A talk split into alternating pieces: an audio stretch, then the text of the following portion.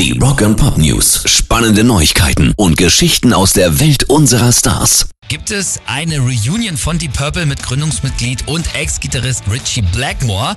Ein Großteil der ikonischen Riffs, wie zum Beispiel das von Smoke on the Water, sind ja von ihm. Steve Morse, der 1993 seinen Part übernommen hat, ist seit Juli nicht mehr Teil von Deep Purple und jetzt hoffen natürlich die Fans auf die legendäre Wiedervereinigung mit Roger Glover, Ian Pace und Ian Gillen. Aber der Sänger zerstört alle Hoffnung im Kern. Er hat nämlich gesagt, das wäre in höchstem Maße respektlos gegenüber dem aktuellen Line-Up und er hat auch angedeutet, dass es ohne Richie eben deutlich ruhiger war als mit ihm.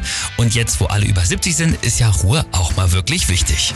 Rock and Pop News. Ein besorgniserregender Trend greift immer mehr um sich und zwar das Stürmen der Bühnen durch betrunkene Fans. Nächstes Negativbeispiel gab es jetzt in Melbourne beim Auftritt der Black Crows. Ein sehr großer Mann stürmte direkt auf Bassist Steve Pippion zu.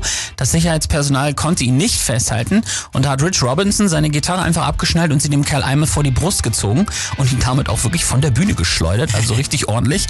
Danach hat er sich die Klampe wieder umgehängt und die Jungs haben das Konzert ganz entspannt weitergespielt. Rock and Pop News. Die Berliner Stadtreinigung hat jetzt einen Werbespot mit Rammstein-Keyboarder Flake und seiner Tochter Mimi rausgebracht, in dem die beiden sich in einem Bunker vor der völlig kaputten Welt oben verstecken müssen und die Tochter dann halt ihrem Vater Flake vorwirft, den Planeten kaputt gemacht zu haben und sich eben nicht genügend gekümmert zu haben, weil immerhin werden ja in Deutschland jährlich zum Beispiel auch zwei Milliarden Becher unter anderem auch auf Konzerten auf den Müll geschmissen. Flake hat Mühe, sich zu verteidigen. Am Ende steht der klare Aufruf, die Welt steckt in einer Naturkrise und keiner übernimmt Verantwortung.